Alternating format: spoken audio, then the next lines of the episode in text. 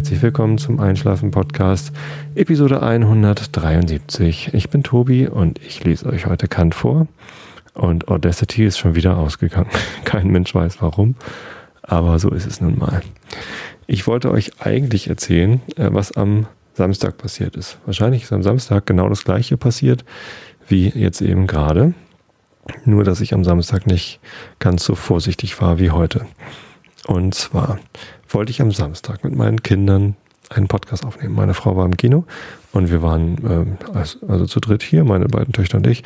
Und ich dachte mir, Mensch, lass uns doch zusammen Podcast aufnehmen. Irgendwann hat sich mal ein Hörer gewünscht, mal wieder was von den Kindern zu hören. Ist ja auch immer ganz lustig und so. Und dann dachte ich mir, machen wir doch eine große Vorlesesession. Ich lese ja sowieso abends immer was vor. Und dann kann ich Nils Holgersson vorlesen und das wäre ja auch äh, ganz ganz nett so. Und dann äh, war das zuerst ein bisschen chaotisch, ähm, wie es hier zuging, aber ähm, ja, es wurde dann ganz nett. Ich habe meine Kinder dazu interviewt, äh, was ich denn für Bücher vorgelesen habe, sowohl irgendwie am Abend vorher als auch früher immer. Und erstaunlicherweise konnten sie total niedlich nach Erzählung Inhaltsangaben aller Kinderbücher angeben, die ich Ihnen je vorgelesen habe. Anscheinend hört mir doch jemand zu, also die Kinder, solange sie noch nicht eingeschlafen sind beim Podcasten. Und ähm, ich bin jetzt gerade so ein bisschen kribbelig, ehrlich gesagt, weil ich äh, nicht ganz genau weiß, ob der Podcast läuft. Aber naja, ähm, es war ein langer Podcast, irgendwie so 40 Minuten ungefähr. Und als ich dann fertig war, bin ich zum Rechner gegangen, habe festgestellt, shit, Audacity ist ausgegangen und hat nicht aufgenommen. Und leider war es auch noch so, dass ich, äh, also wer meinen Blogartikel zum Thema Audio-Routing-Hölle gelesen hat, ähm, der weiß, dass ich ein etwas kompliziertes Software-Setup habe, um den Podcast aufzunehmen. Und dazu gehört, dass das Audiosignal durch Audacity durchgeschleift wird in Soundflower 2 Kanal und Soundflower 2 Kanal lauscht dann, äh, also der, der bestückt dann den Nicecast. Es hat den Vorteil, dass ähm, in dem ähm, in dem Nicecast dann eben auch dieser, das Intro, die, die drei Gitarrenakkorde zu hören sind. Ähm, ja, es hat aber den Nachteil, dass wenn Audacity ausgeht und nicht weiter aufnimmt, aus welchem Grund das auch immer tun sollte, ähm, eben auch nichts mehr bei, bei Nicecast ankommt. Und so kam es dann, dass der ganze schöne Podcast, den wir am Samstag aufgenommen haben, im Nichts gelandet ist.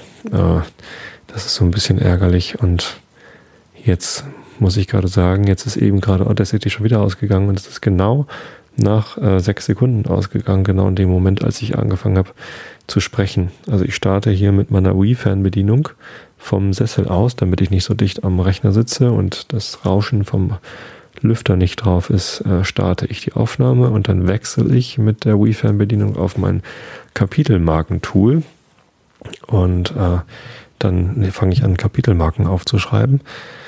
Und dann wechsle ich wieder ähm, zurück irgendwann zum Aufnahmeende. Ich muss mal eben dahin gehen. Ich bin echt nervös. Ich will wissen, ob der Stream läuft. Ich will nur wissen, ob der Stream läuft. Läuft er? Da ist Pegel. Mal gucken, was der Chat sagt. Bin ich da? Ja, ja. Oh, danke, Chat. Es ist doch immer wieder ein gutes Gefühl, wenn man jemanden hat, der sagt, dass es geht. Das ist jetzt so ein bisschen albern, ehrlich gesagt. Aber ähm, ich glaube, dass es eine sehr, sehr schöne Episode war am Samstag und ich bin ziemlich traurig, ähm, dass das Aufnehmen nicht geklappt hat. Und eigentlich sollte ich, wenn ich so einen Podcast aufnehme, ähm, immer mehrere, mehr Sicherheitsvorkehrungen einrichten. Ich hätte ja auch einfach nochmal meinen Field Recorder, den Tascam mobilen Recorder, mitlaufen lassen können. Das wäre auch nicht ganz schlecht gewesen. Und äh, ja, anscheinend hätte ich auch, äh, ja, wahrscheinlich muss ich doch irgendwann mal in Hardware investieren. Also ein, so ein kleines Mischpult kaufen. Ähm, die sind ja auch nicht mehr teuer, die kosten irgendwie 150 Euro oder so. Leider muss ich dann auch mein, mein Mikrofon verkaufen und mir ein anderes kaufen, weil das Mikrofon, das ich hier benutze, hat ja einen USB-Anschluss und die, die Mischpulte, die man so benutzt, die haben eben äh, kein USB, sondern die haben ähm, ja, XLR-Eingänge für die Mikrofone. Und dann muss ich halt richtige Mikrofone kaufen. Naja, auch nicht so schlimm. Ähm, Irgendwann werde ich das vielleicht mal tun. Das Problem daran ist halt, ich habe gar keine Lust auf Geraffel. Also das ist ja irgendwie so Zeugs, das dann hier rumsteht, das Mischpult. Das nimmt Platz weg. Und ich habe hier nicht so viel Platz. Also ich habe zwar einen großen Raum hier, aber ich habe keine Lust auf irgendwie, also da ist halt schon ein Rechner mit zwei Bildschirmen und irgendwie ein Laptop und ein Drucker und der Rechner unterm Schreibtisch und ja, der Schreibtisch ist irgendwie voll mit, mit Krams. Wahrscheinlich müsste ich mal aufräumen, dann hätte ich auch Platz für ein Mischpult. Aber irgendwie sträubt sich da bei mir was dagegen, dann noch ein Mischpult auf den Schreibtisch zu stellen. Es ist ärgerlich, aber naja, was soll's. Ja, deswegen bin ich jetzt ein bisschen kribbelig, was das Aufnehmen angeht. Und jetzt verlasse ich mich mal auf das Archiv aus Nicecast. Und zur Not, also der Chat hat mir bestätigt, dass äh, der Stream läuft. Zur Not kann ich ähm, den, das Backup von, von Dingsbums benutzen, von Xenem, die schneiden auch immer alles mit. Aber ja, wie gesagt, am Samstag kam halt bei Xenem gar nichts an, weil in Nicecast schon nichts ankam und dann kann Xenem natürlich auch keinen Archivmitschnitt machen. Die schöne Episode 173, die ich oh, mit meinen Kindern aufgenommen hatte, ist äh, für immer ähm, in den ewigen Jagdgründen verhallt. In, na, eigentlich nicht in den ewigen Jagdgründen, sondern eigentlich nur in diesem Zimmer verhallt. Den Schall kann man jetzt nicht mehr einfangen, der ist weg. Ja, apropos Schall, wir haben einen neuen Rasenmäher, 96 Dezibel äh, Schalldruck. Ähm, ich habe mich endlich entschieden, Alco äh, Silver irgendwas ähm, 470 BR. Genau, der hat äh, 46 cm Schnittbreite und deswegen wollte ich lieber den haben als den 520 BR, auch wenn der Alco 520 BR eine äh, natürlich also größere Schnittbreite hat, aber auch einen stärkeren Motor. Ein starker Motor ist natürlich immer nicht schlecht, weil er länger hält. Aber ich habe hier so viele Büsche im Garten stehen, wo ich immer drum rumkurven muss, dass ich lieber einen leichteren und kleineren und wendigeren Rasenmäher haben wollte. Also habe ich ja, ähm, wie ich in der letzten Episode zum Thema Kundensupport schon erzählt habe, mir einen ähm, ja, Rasenmäher bei Amazon bestellt und nicht hier schön im Baumarkt gekauft für 335 Euro. Ein absolutes Schnäppchen. Ja. Ähm, mäht. Mäht gut. Hat Antrieb. Radantrieb ist auch immer angenehm. Ist man viel schneller fertig und ja, ist sogar ein Tick leiser. Ich glaube, der alte hatte 98 Dezibel. Und vor allem, das ist das angenehmste, der, oh, oh, äh, müde. Der, äh, der vibriert nicht so stark.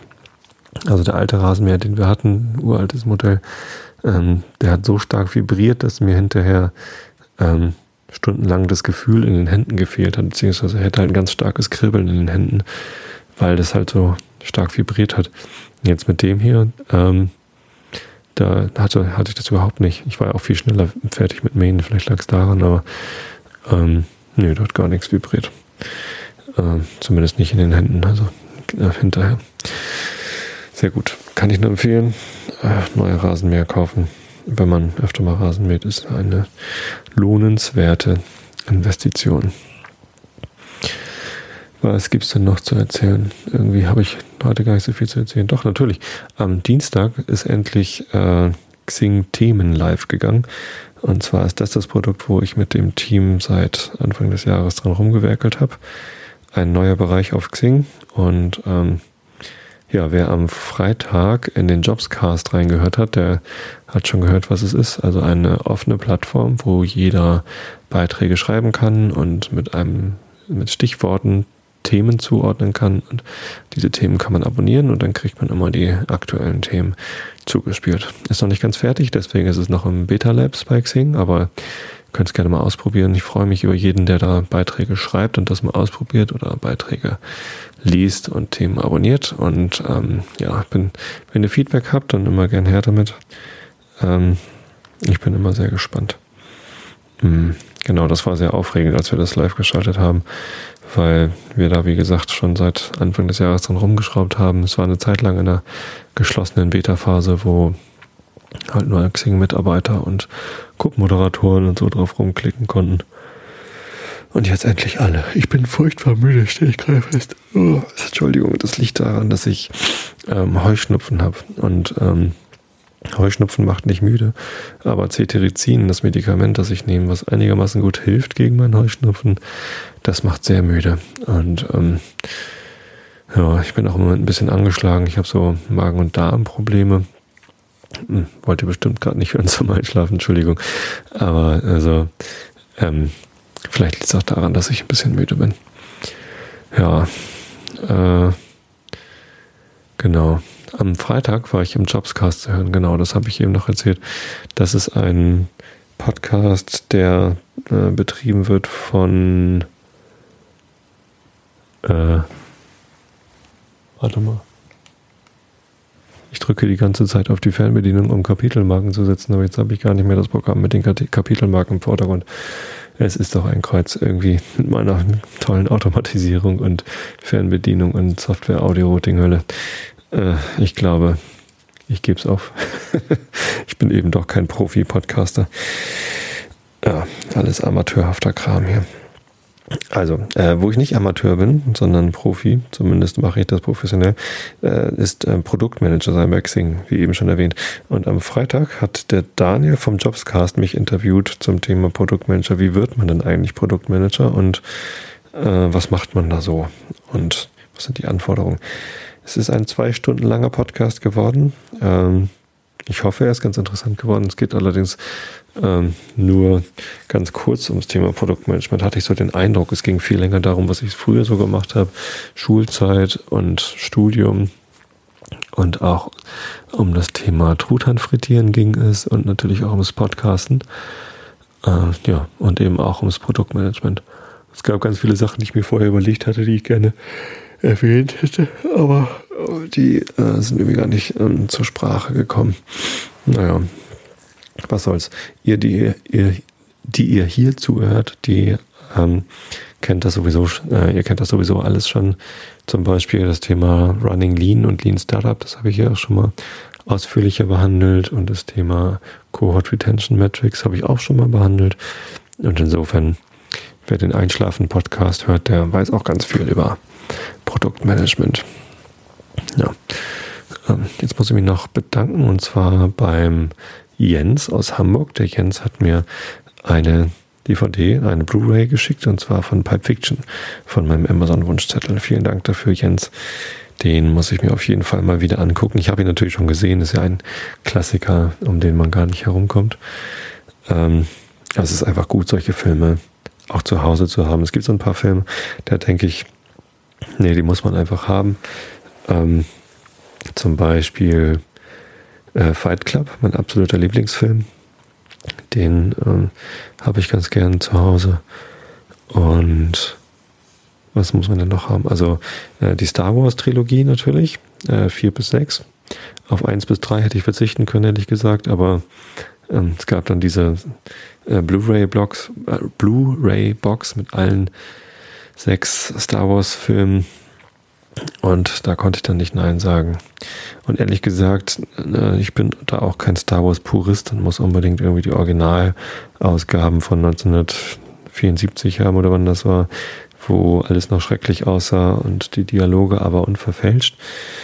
Ich nehme auch gerne die Blu-ray-Fassung mit neuen Szenen und aufgemotzten Moss Eisley-Szenen und so, weil da eben auch Szenen dabei sind, die offensichtlich damals schon gedreht worden sind aber dann rausgeflogen sind, weil ähm, sie einfach nicht gut genug waren und die jetzt erst mit moderner Digitaltechnik in gut gemacht werden konnten. Ist natürlich ein anderes Filmerlebnis, aber ja, ich habe eben auch kein VHS-Abspielgerät mehr und das, das Originalerlebnis, was ich mit irgendwie sechs Jahren hatte, als ich das erste Mal Episode 4 geguckt habe, das werde ich sowieso nie wieder haben. Und meine Kinder, die werden das auch nie haben, weil sie in einer anderen Zeit groß werden und sie dürfen auch gerne die neuere Version von Episode 4 gucken. Also die große darf das schon gucken, die kleine ähm, eher nicht so. Dafür ist es noch ein bisschen zu brutal. Ja, was man noch haben muss, ist natürlich Herr der Ringe. Die sind ähm, ganz genial, die Filme, finde ich zumindest. Äh, auf jeden Fall der dritte Äh, die Rückkehr des Königs ist extrem gut gelungen. Ähm, aber auch der erste. Der zweite Film, den fand ich ehrlich gesagt nicht so gut. Die zwei Türme. Ähm, da fand ich allerdings auch das Buch äh, am, am unspannendsten. Da sind einfach zu viele Kriegsgeschichten drin. Was gibt es noch für Filme, die man unbedingt haben muss? Ähm, natürlich The Big Lebowski, das habe ich ja auch letztens geschenkt bekommen von euch. Und ach naja, ich setze halt alle Filme, die ich, wo ich denke, so eigentlich müsste man die mal haben, auch wenn ich die schon mal gesehen habe, zum irgendwann mal wieder reingucken. Die setze ich auf meine Amazon-Wunschliste und ab und zu schenkt mir ja jemand einen Film. Das ist immer ganz klasse. Im Moment sind da Musikvideos drauf. Ich habe mal ein ACDC-Musikvideo und ein The Big Four, Metallica, Anthrax, Megadeth und Slayer Video da drauf gesetzt. Meine großen Helden von damals. Metallica habe ich zuletzt live gesehen 1992 in Hannover im, im Stadion. Oder? Oder 91? Ich habe sie einmal in den Messerhallen gesehen in Hannover und einmal im Stadion. Das war aufregend. Ja. Und das ist aber ewig her. Und dann dachte ich mir, jetzt, wenn sie mal wieder die Big Four Tournee gemacht haben mit den anderen alten Helden von damals, wobei Megadeth war nie so richtig, äh, weiß ich nicht, war ich nie so richtig Fan von. Ist eher so, eher ein bisschen albern gewesen. Ich habe die live gesehen in den Docks. Das muss auch so 92, 93 gewesen sein. Und äh, was hatten sie da noch gespielt? Anarchy in the UK haben sie nachgespielt oder sowas, ne? Irgendwas von den Sex Pistols. Und dann hatten sie so, äh, so Anarchy-Zeichen äh, mit Lasern an, an die Decke geworfen, die so rumgewandert sind, ganz viele. Das sah ziemlich albern aus. Also irgendwie war Megadeth nicht so richtig, war ich nie so richtig doll der Fan von Dave Mustaine. Aber äh, Motorhead und Slayer natürlich, das waren ganz großartige Acts. Ja, meine Jugend als Heavy Metaller. Heutzutage höre ich nicht mehr so viel Heavy Metal, ehrlich gesagt. Äh, ich habe letztens eine CD empfohlen bekommen von einem Arbeitskollegen. Und ähm, das ist der Künstler Alex Clare. Ich weiß gar nicht, wie man sowas kategorisiert heutzutage. Das ist schon irgendwie noch ähm, rockpoppige Musik so, aber offensichtlich nicht naturbelassene Instrumente. Also da ist irgendwie ziemlich viel Breakbeat. Krams mit drin und merkwürdige Instrumente. Der Bass ist ziemlich stark verzerrt. Ich weiß auch nicht, ob es ein echter Bass ist. Ich glaube eher, dass es ein gesampelter Bass ist. Und ja, aber geht ganz gut nach vorne los. Alex Clare kann man mal reinhören. Äh, fand ich ganz witzig. Und ansonsten höre ich ganz gerne so Feist. Feist höre ich gern. Ähm, schöne, schöne Musik. Da ist dann wieder alles handgemacht. Spielt sie schön Gitarre und singt schön. Das mag ich gern, wenn, wenn man handgemachte Musik hat. Aber im Wesentlichen geht es mir darum, dass man bei Musik was fühlen muss. Da muss irgendwie Druck dahinter sein und, und Spaß an der, an der Musik. Ja. Meine Tochter hatte zu Ostern eine Pink Blu-ray bekommen äh, mit einem Pink-Konzert live at the Funhouse. Die gibt auch ordentlich Gas. Das ist zwar irgendwie teilweise ein bisschen sehr kommerzielle Musik, aber ähm, auch alles handgemacht.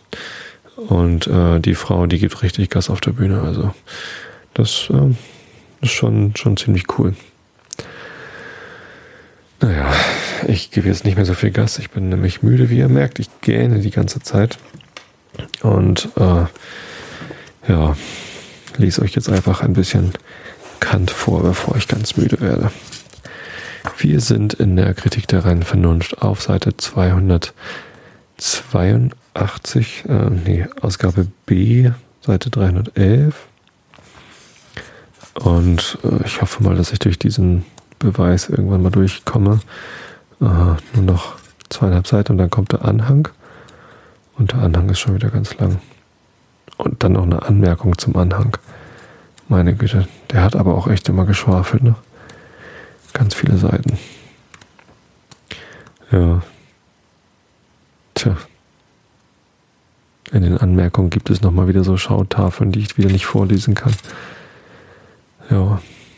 Und dann kommt die transzendentale Logik, zweite, zweite Abteilung. Hm. Warum ist das denn? Fängt das denn nicht im zweiten Band an? Erstes Buch, erster Abschnitt. Was kommt denn da alles noch? Hm. Ich lese einfach weiter vor, ja. Also, ähm, Augen zu und zugehört. Die Einteilung der Gegenstände in Phänomena und Noumena und der Welt in eine Sinnen- und Verstandeswelt kann daher in positiver Bedeutung gar nicht zugelassen werden, obgleich Begriffe allerdings die Einteilung in sinnliche und intellektuelle zulassen, denn man kann den letzteren keinen Gegenstand bestimmen und sie also auch nicht für objektiv gültig ausgeben.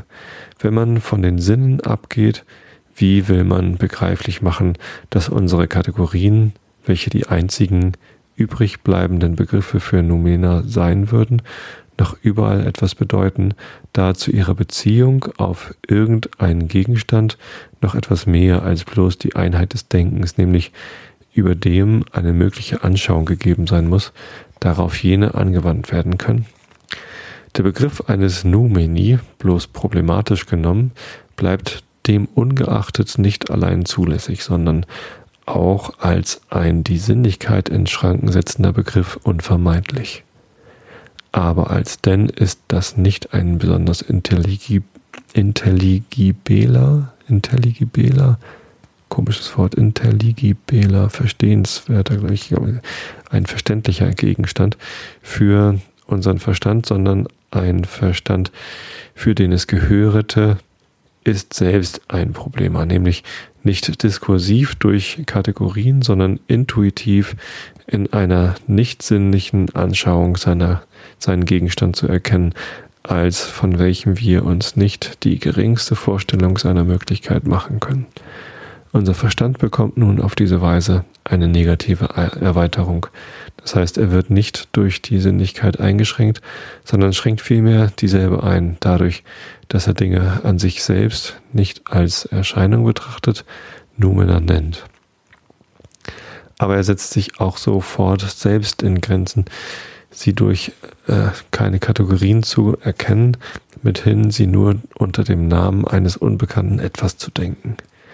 Ich finde indessen in den Schriften des Neuer, der neueren einen ganz anderen Gebrauch der Ausdrücke eines Mundi sensibilis und intelligibilis. Äh, Fußnote. Man muss nicht statt dieses Ausdrucks den einer intellektuellen Welt, wie man im deutschen Vortrage gemeinhin zu tun pflegt, brauchen, denn intellektuell oder sensitiv sind nur die Erkenntnisse, was aber nur ein Gegenstand der einen oder der anderen Anschauungsart sein kann. Die Objekte also müssen, unerachtet der Härte des Lauts, intelligibel oder sensibel heißen. Hm. Fußnote Ende. Äh, der von den Sinnen der Alten ganz abweicht und wobei es freilich keine Schwierigkeit hat, aber auch nichts als leere Wortkrämerei angetroffen wird. Nach demselben hat es einigen beliebt, den Inbegriff der Erscheinung, sofern er angeschaut wird, die Sinnenwelt, sofern aber der Zusammenhang derselben nach allgemeinen Verstandesgesetzen gedacht wird, die Verstandeswelt zu nennen. Die theoretische Astronomie, welche die bloße Beobachtung des gestirnten Himmels vorträgt, würde die erstere, die kontemplative dagegen etwa nach dem kopernikanischen Weltsystem oder gar nach Newtons Gravitationsgesetzen erklärt, die zweite, nämlich die intelligibile Welt. Ich weiß aber nicht, wie man es betont, ehrlich gesagt. Intelligibile? Hm. Intelligibile? ich weiß es nicht. Entschuldigung, nicht aufwachen jetzt. Lasst euch nicht von meinem Gebrabbel stören, bitte. Äh, vorstellig machen. Aber eine solche Wortverdrehung ist eine bloße sophistische Ausflucht, um einer beschwerlichen Frage auszuweichen, dadurch, dass man ihren Sinn zu seiner Gemächlichkeit herabstimmt. In Ansehung der Erscheinung lässt sich allerdings Verstand und Vernunft brauchen, aber es fragt sich, ob diese auch noch einigen Gebrauch haben, wenn der Gegenstand nicht Erscheinung, Numenon ist, und in diesem Sinne nimmt man ihn wenn er an sich als bloß intelligibel, das heißt dem Verstand allein und gar nicht den Sinnen gegeben gedacht wird. Es ist also die Frage, ob außer jenem empirischen Gebrauche des Verstandes, selbst in der Newtonschen Vorstellung des Weltbaus, noch ein transzendentaler möglich sei, der auf das Numenon als ein Gegenstand gebe, welche Frage wir verneinend beantwortet haben. Wenn wir denn also sagen, die Sinne stellen uns die Gegenstände vor, wie sie erscheinen, der Verstand aber, wie sie sind, so ist das Letztere nicht in transzendentaler, sondern bloß empirischer Bedeutung zu nehmen, nämlich wie sie als Gegenstände der Erfahrung im durchgängigen Zusammenhange der Erscheinungen müssen vorgestellt werden und nicht nach dem, was sie außer der Beziehung auf mögliche Erfahrung und folglich auf Sinne überhaupt mithin als Gegenstände des reinen Verstandes sein mögen. Denn dieses wird uns immer unbekannt bleiben, sogar dass es auch unbekannt bleibt, ob eine solche transzendentale, außerordentliche Erkenntnis überall möglich sei, zum wenigsten als eine solche, die unter unseren gewöhnlichen Kategorien steht. Verstand und Sinnlichkeit können bei uns nur in Verbindung Gegenstände bestimmen.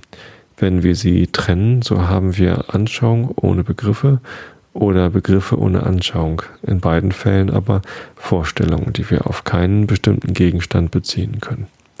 Wenn jemand noch Bedenken trägt, auf alle diese Erörterungen dem bloß transzendentalen Gebrauche der Kategorien zu entsagen, so mache er einen Versuch von ihnen in irgendeiner synthetischen Behauptung. Denn eine analytische bringt den Verstand nicht weiter und da nur mit dem beschäftigt ist, was in dem Begriffe schon gedacht wird, so lässt er sich es unausgemacht, ob dieser an sich selbst auf Gegenstände Beziehung habe oder nur die Einheit des Denkens überhaupt bedeute, welche von der Art, wie ein Gegenstand gegeben werden mag, völlig abstrahiert. Es ist ihm genug zu wissen, was in seinem Begriffe liegt, worauf der Begriff selber gehen möge, ist ihm gleichgültig. Er versuche es demnach mit irgendeinem synthetischen und vermeintlich transzendentalen Grundsatze als alles, was da ist, existiert als Substanz oder eine derselben anhängenden Bestimmung, alles Zufällige existiert als Wirkung eines anderen Dings, nämlich seiner Ursache und so weiter. Nun frage ich, woher will er diese synthetischen Sätze nehmen, da die Begriffe nicht beziehungsweise auf mögliche Erfahrung, sondern von Dingen an sich selbst Numena gelten sollen? Wo ist hier das Dritte, welches jederzeit zu einem synthetischen Satze erfordert wird, um in demselben Begriffe, die gar keine logische, analytische Verwandtschaft haben, miteinander zu verknüpfen? Er wird seinen Satz niemals beweisen, ja, was noch mehr ist, sich nicht einmal wegen der Möglichkeit einer solchen reinen Behauptung rechtfertigen können, ohne auf den empirischen Verstandesgebrauch Rücksicht zu nehmen und dadurch dem reinen und sinnfreien Urteile völlig zu entsagen. So ist denn der Begriff reiner, bloß intelligibeler Gegenstände gänzlich leer von allen Grundsätzen ihrer Anwendung, weil man keine Art ersinnen kann, wie sie gegeben werden sollten.